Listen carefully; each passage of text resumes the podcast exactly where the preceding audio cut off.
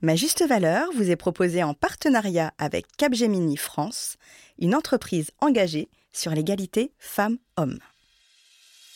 Bonjour à toutes et bienvenue dans Ma juste valeur, votre podcast référent en matière de négociation et renégociation de rémunération.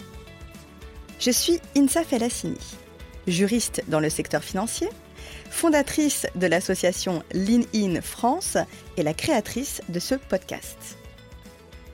Ma juste valeur est destinée à toutes les femmes, quelle que soit votre tranche de vie et votre statut, et quelle que soit votre location géographique.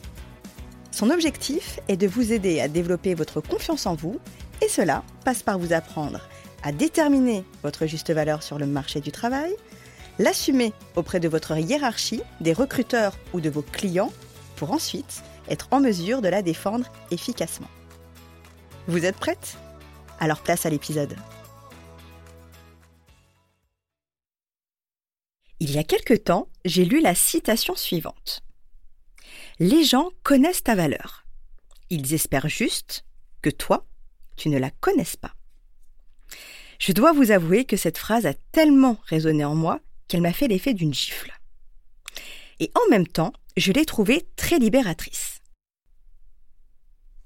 En effet, combien sommes-nous à constamment nous remettre en question lorsque notre valeur en tant qu'humain n'est pas respectée Le réflexe, lorsque cela arrive en général, c'est d'immédiatement nous remettre en question.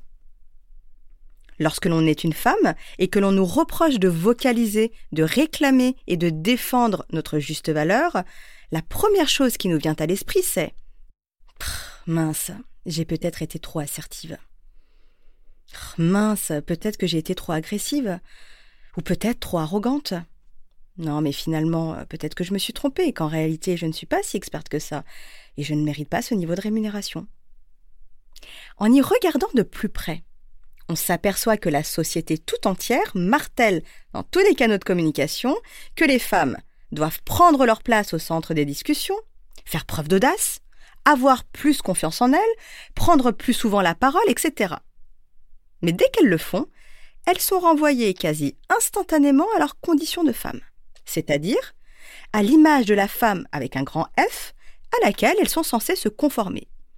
Cette Wonder Woman qui travaille comme si elle n'avait pas d'enfants à élever, qui élève des enfants comme si elle n'avait pas à travailler, qui est sûre d'elle, mais attention, pas arrogante, qui fait preuve d'audace, mais qui sait rester à sa place, qui est mère de trois enfants mais qui a su maintenir un tour de taille d'une gamine de 14 ans, qui sait mesurer et défendre sa juste valeur professionnelle, mais qui accepte tout de même d'être sous-payée?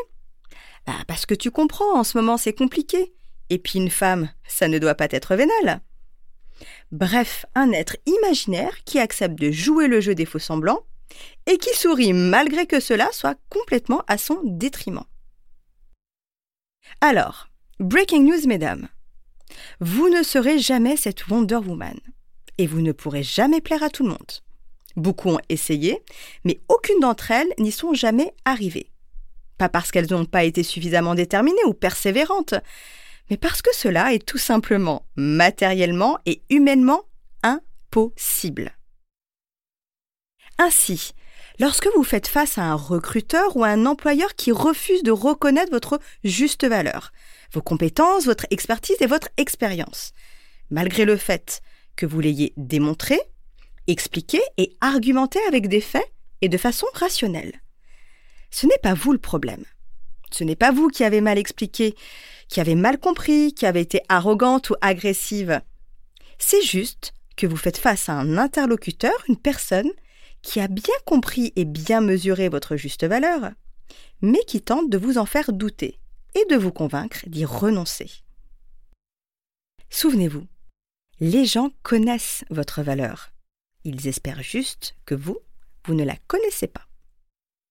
Alors pour celles qui sont en train de vivre ce type de situation, qui l'ont vécu ou qui seront amenées à le vivre un jour, ne renoncez jamais à votre juste valeur. Renoncez plutôt à cette relation humaine et partez.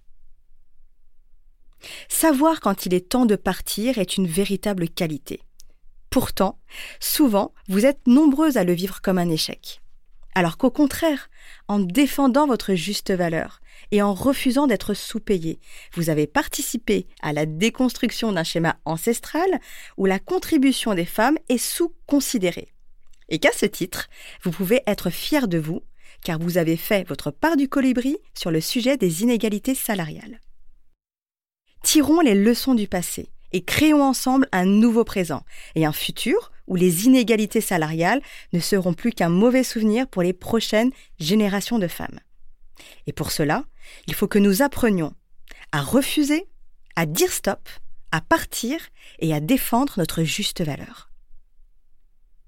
Alice Walker, écrivaine et militante féministe afro-américaine, a dit La façon la plus courante pour les gens d'abandonner leur pouvoir est de penser qu'ils n'en ont pas.